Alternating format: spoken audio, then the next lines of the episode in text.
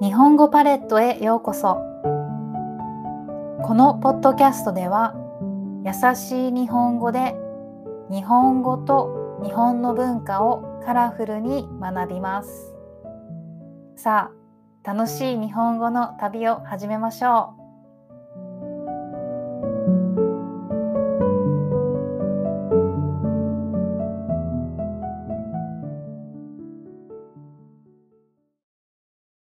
今回はエスプレッソマシンについてです。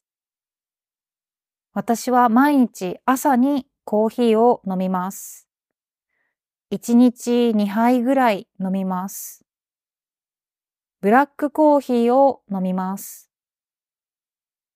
今まではハンドドリップでコーヒーを入れていました。ハンドドリップというのはコーヒーマシンを使わないで手でコーヒーを入れることです。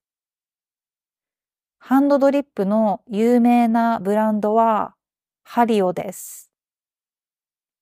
日本のメーカーです。ハンドドリップで入れるコーヒーはとても美味しいです。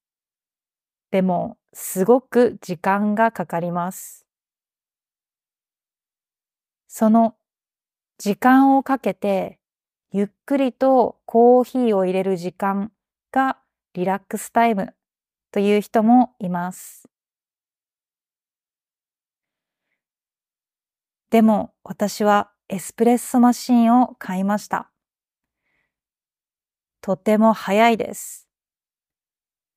このエスプレッソマシンは全自動です。ボタンを押すだけで豆をひいてくれてエスプレッソが出てきます。エスプレッソにお湯を入れたコーヒーを飲みます。アメリカーノやロングブラックのようなコーヒーが好きです。味は普通に美味しいです。チェーン店のコーヒーと同じぐらい美味しいです。夏はアイスラテを作ります。グラスに氷を入れて、エスプレッドショットに牛乳を入れます。コンビニのローソンにあるダブルエスプレッソラテに似ています。毎日エスプレッソマシーンを使っています。だからもっと早く買えばよかったと思っています。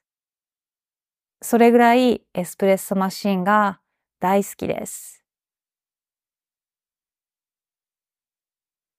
あんまり好きじゃないところもあります。少し大きいです。